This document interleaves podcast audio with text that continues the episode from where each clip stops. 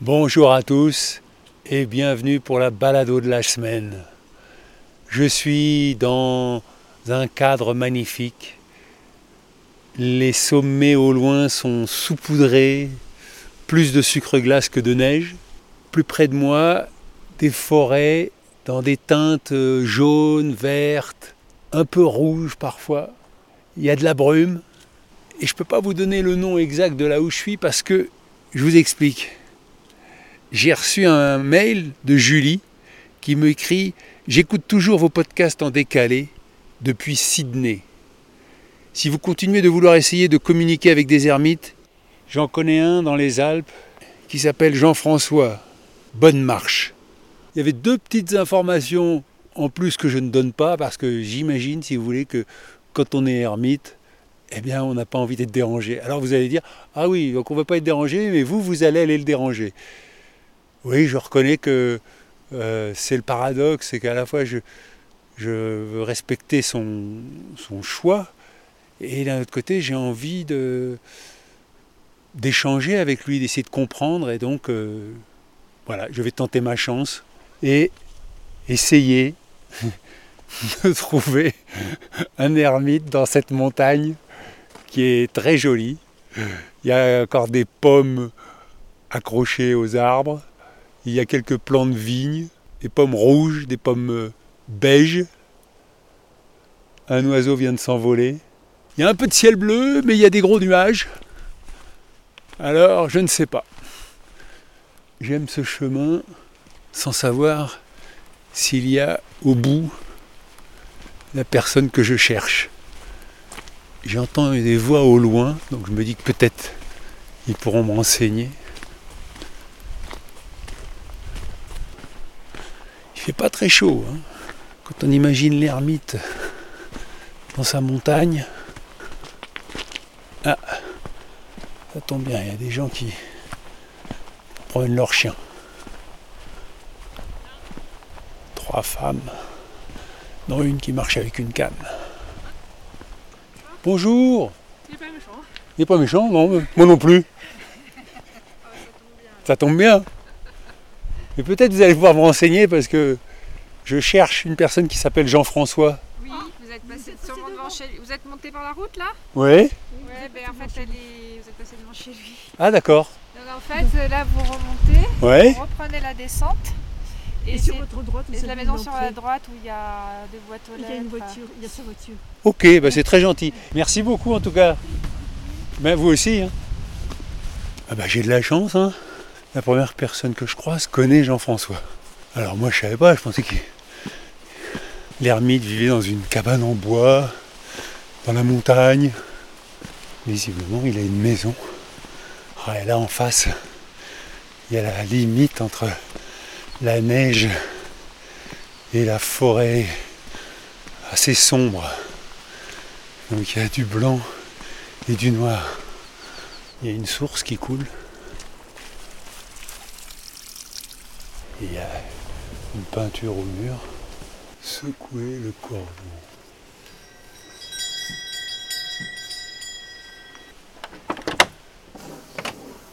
Et bonjour. Bonjour, je cherche Jean-François. C'est moi. Bonjour, je m'appelle Hervé Pochon. Une auditrice m'a écrit, parce que je fais un podcast, je suis journaliste. un jour, j'allais rencontrer un berger, et puis j'ai dit, ah, j'aime bien les ermites et tout. Et elle me dit, si vous voulez rencontrer un ermite, j'en connais un, il s'appelle Jean-François.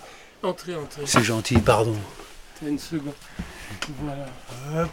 Alors, euh, Jean-François, est-ce que je peux vous demander depuis combien de temps vous êtes ermite? Alors, je ne suis pas vraiment ermite, je vis solitaire. Parce que ermite, c'est quelque chose de précis et qui est reconnu, par exemple, dans l'Église comme un statut. Alors moi, je n'ai aucun statut. Donc, euh, plus ermitique encore que ermite. Voilà. Alors, c'est vrai que moi j'étais un peu surpris parce que j'ai vu que vous aviez une maison et tout ça. Moi j'imaginais l'ermite vivant euh, dans une cabane en bois ou dans une grotte comme j'avais rencontré frère Antoine. Euh, vous, euh, vous avez toujours vécu là? Ah, j'ai toujours vécu ici, oui. oui. Ça fait une cinquantaine d'années. Ah oui. Et vous avez toujours vécu, alors pas comme un ermite, mais avec un mode de vie érémitique? Un mode de vie érémitique, exactement c'est toujours la question qu'on se pose quand on vit un peu comme un ermite. Oui. Comment on gagne sa vie? Comment on gagne sa vie? Ah ben, J'ai gagné ma vie en écrivant. Ah, J'ai écrit quelques livres, oui, oui, en anthropologie. J'ai donné quelques conférences dans ma vie, oui. D'accord. Voilà. Et on vit, on peut vivre de très peu euh, quand on accepte d'être pauvre. Voilà. Des pommes de terre. euh, Et de l'eau. Euh, Enfin, j'ai vu que vous aviez une voiture quand même. Ah, j'ai une voiture, oui, oui. Ah, ben, c'est un cadeau qu'on m'a fait. Parce qu'en montagne, c'est difficile, quand on vieillit en plus, de, de tout faire à pied, ce que je faisais dans le temps. Est-ce que je peux vous demander votre âge? Ah oui, j'ai 81 ans. Moi, j'en ai 61. Oui, donc vous voyez, je pourrais presque être votre père. Euh, 20 ans, à 20 ans. vrai. Dès le départ, ça vous est apparu évident? De vouloir vivre seul, retiré dans la montagne? Oui, oui, parce que j'avais fait que- quelques études et je connaissais la vie des pères du désert, qui m'avait beaucoup intéressé. J'étais tout jeune encore. Donc j'avais lu la vie des pères du désert, Saint Antoine du désert en particulier. Et puis on trouve les écrits, comme les écrits de Saint Macaire, d'Évagre le Pontique, etc.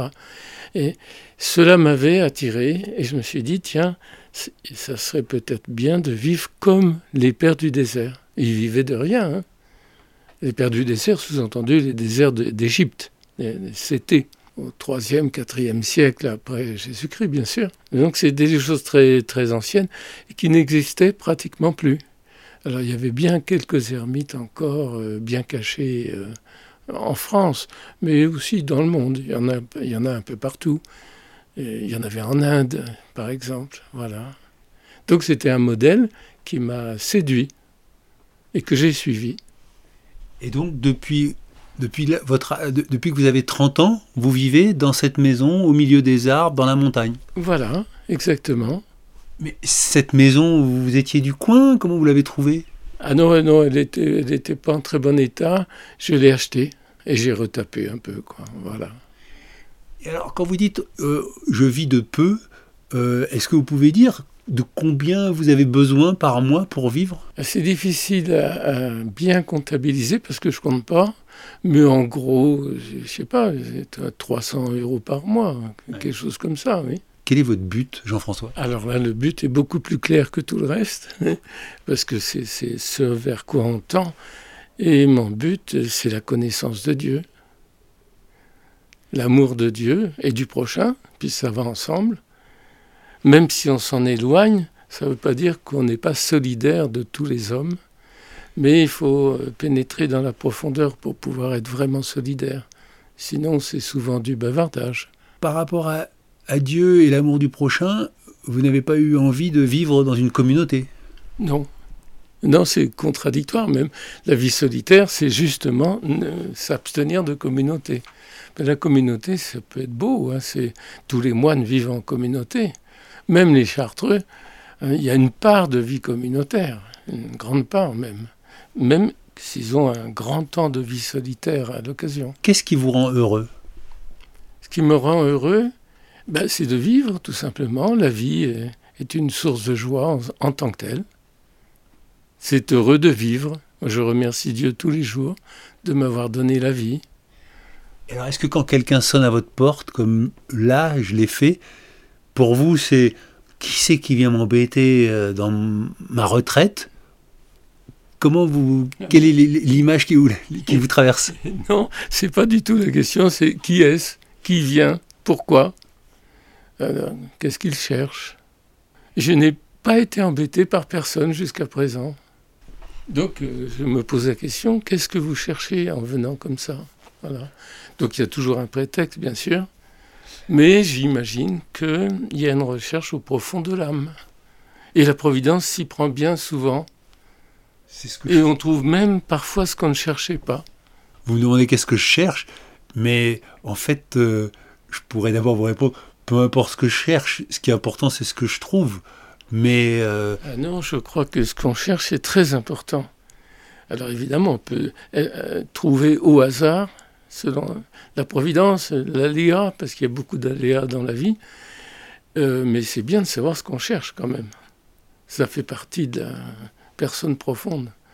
vous ne pouvez pas ne pas avoir une intention profonde, même à votre insu, même inconsciemment, bien sûr. Hein. Moi, je crois que tout le monde cherche la vérité. Maintenant, un peu peut-être l'atteignent parce qu'ils n'y mettent pas assez d'énergie. Qu'est-ce que la vérité? Il y a quelqu'un qui a posé la question déjà, c'est Pilate, juste avant la crucifixion de Jésus. Et Jésus n'a pas répondu.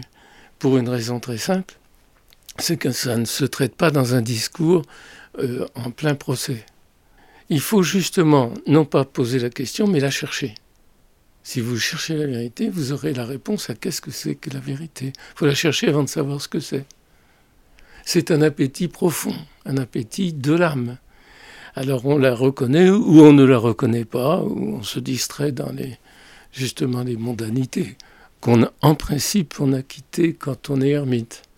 En principe, parce que ça peut habiter la mémoire, ça peut habiter euh, tous les préjugés qu'on a acquis quand on était jeune. Donc il faut quitter ces préjugés. Tous, même l'athéisme est un préjugé. Et souvent, la foi religieuse est un préjugé. Il faut aller au-delà du préjugé. Voilà ce que, ce que j'ai à dire sur cette question. Donc si je vous demande quelle est votre vérité, vous me ah, répondez euh, J'ai une réponse très simple, c'est Jésus. Yeshua, Amshia, Jésus le Messie. Alors en quoi est-il la vérité? Il a dit, hein. il a dit de lui-même, je suis le chemin. Alors quand on chemine, la vérité, ce qu'on doit chercher évidemment, et la vie, ce qu'on peut obtenir, parce que souvent on est vivant biologiquement, mais guère plus. Alors il y a un plus, on peut être vivant aussi intellectuellement par exemple, mais on peut être aussi vivant spirituellement. Alors c'est la vraie vie la, vie qui s'accomplit. Alors quand vous me dites que votre vérité c'est Jésus, oui. Mais vous vivez là retiré, donc vous avez une relation euh, qui est euh, en dehors de la religion, si je puis dire, puisque... Ah, non, non, je suis chrétien, catholique, pratiquant. C'est-à-dire que, alors je sors de la solitude le dimanche pour aller à la messe, voilà. Je vais à la messe le dimanche, comme tous les bons chrétiens. Ah oui, d'accord. Hein hum. Donc vous êtes à la fois, donc vous êtes ermite, mais la seule concession que vous faites au monde entre guillemets, c'est d'aller à l'église et ah, de prier. C'est pas une concession au monde, parce qu'en principe, l'église et la messe ne font pas partie de la mondanité. Il y a aussi parfois des mondanités, bien sûr, mais ça en fait pas partie, essentiellement. Il ne faut pas confondre les choses et puis euh, les à côté accidentels. Et pourquoi pas aller à la messe tous les jours? Ah parce que c'est trop loin. Ah. Ça me ferait beaucoup de, voitures, beaucoup de, de chemins. Ça, c'est pas possible. Et beaucoup de distractions, justement, parce que je serais obligé de, voir beaucoup de monde. Et c'est pour ça que l'intérêt de vivre dans un monastère, c'est qu'on est sur place pour la messe. Voilà, ça c'est un grand avantage d'être dans un monastère. Et les chartreux sont peut-être plus solitaires que je ne puis l'être, parce que justement ils sont dans un monastère et il n'y a pas de visite. Enfin, voilà, c'est donc ils vont de leur cellule à, l'église, de l'église à la cellule, puis le travail. Mais... Alors quand je vous vois vivre là, seul dans votre maison, entouré de livres, je me dis, mais comment vous imaginez la suite? Quelle suite? La vie, c'est la vie. J'imagine vivre. Et puis un jour, alors si vous pensez à la mort, la mort, ça n'existe pas. Il y a la cessation évidemment de la vie biologique, mais c'est un moment de transformation. Alors comment? Je n'en sais rien. Hein, je, verrai bien. Est-ce que vous avez peur de quelque chose? De ne pas être vraiment dans la vérité, justement, de ne pas être vraiment fidèle à la grâce divine. Parce qu'on reçoit beaucoup de grâce, mais souvent, premièrement, on n'y fait même pas attention. Donc on peut recevoir des cadeaux sans s'en apercevoir, donc on est dans la gratitude. On, oublie de dire merci. Alors ça, oui. Sinon, peur de quoi? Il peut arriver beaucoup d'accidents, évidemment, mais... La maladie, en fait, on pourrait penser. il peut arriver la maladie, ben, c'est une, épreuve à, traverser, c'est sûr.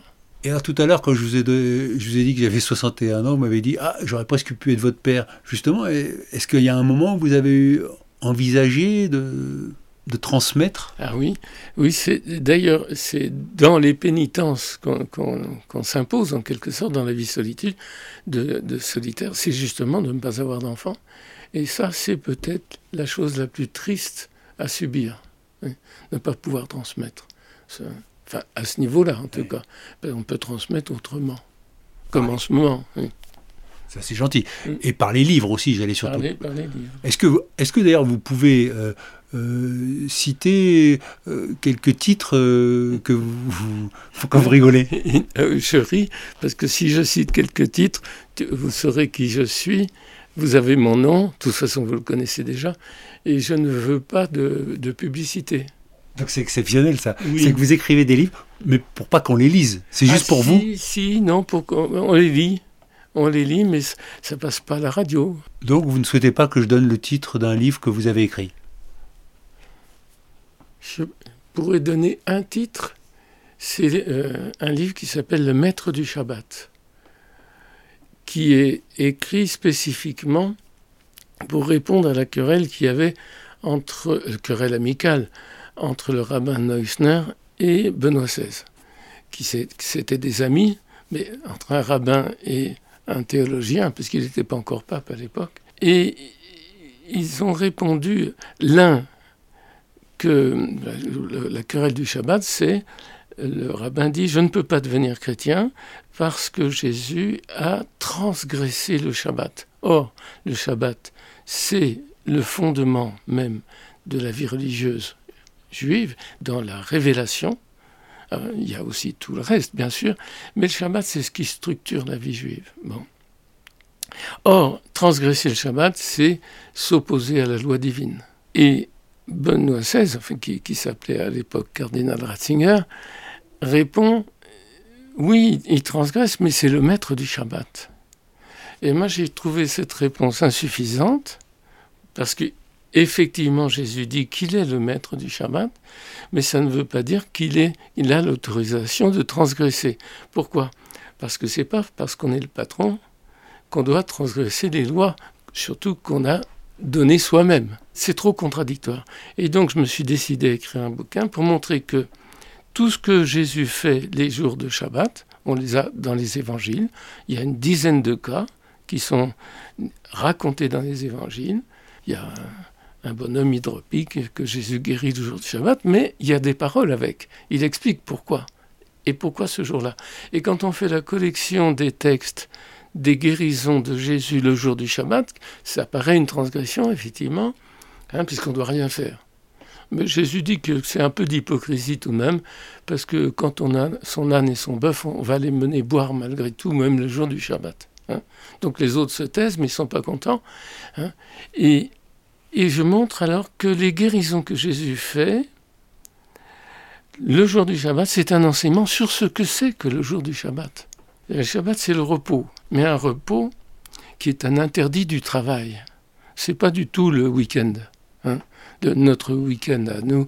D'abord, quand c'est en anglais, ça fait bizarre déjà. Hein. c'est euh, les gens se reposent parce qu'ils sont fatigués du travail. Le Shabbat, c'est pas du tout se reposer parce qu'on est fatigué. C'est pour obéir à un commandement qui est un interdit sur le travail. On n'a pas le droit de travailler, même si on en a envie. Alors aujourd'hui, c'est transgressé abondamment. Peut-être pas par tous les juifs, qu'il y en a qui sont pratiquants, mais par exemple, ce qui remplace le Shabbat dans le christianisme, c'est le dimanche. Et il y a un interdit du travail le dimanche, qui est très peu respecté. Non, ça veut dire qu'il y a plus beaucoup de chrétiens, c'est tout. Alors, ce qu'il faut comprendre, c'est pourquoi il y a un interdit sur le travail. Parce que c'est bien quand même le travail. Bien. Et puis, c'est pas nécessairement euh, fatigant. C'est parfois épuisant dans certains travaux. Mais euh, parfois, c'est tout à fait euh, normal de travailler. Puis, il y a la nuit pour se reposer. Hein, on travaille. Donc, pourquoi il y a un interdit sur le travail? Il y a un interdit sur le travail, c'est un bénéfice pour l'homme. C'est-à-dire qu'on ne doit pas être aliéné à la transformation du monde. Le travail, c'est transformer le monde, pour se nourrir, pour bâtir des maisons, pour faire tout ce qu'on a à faire. Mais on n'est pas, on ne doit pas être aliéné à la transformation du monde, parce que notre vie ne tient pas qu'à ce monde. Et donc il y a un temps qui doit être réservé rituellement pour louer Dieu, pour se retrouver dans la communauté, enfin, etc. Jean-François, je vous remercie de m'avoir ouvert votre porte. Et donc, je conseille aux auditeurs de lire Le Maître du Shabbat Voilà. pour en savoir plus sur, ce que, sur votre travail. Voilà, aux éditions Adverbum. Et on ne donne pas le nom de famille. Bah, on Ils le verra sur le bouquin. Voilà, c'est ce que je me dis. Les auditeurs auront cet effort-là à faire. Eh bien écoutez, encore merci Jean-François pour cette balado. Je vous donne rendez-vous demain pour la suite de cette rencontre avec cet ermite un peu particulier. À demain, 6 heures, pour les plus courageux évidemment. Et d'ici là, portez-vous bien. Allez, ciao Ciao, merci.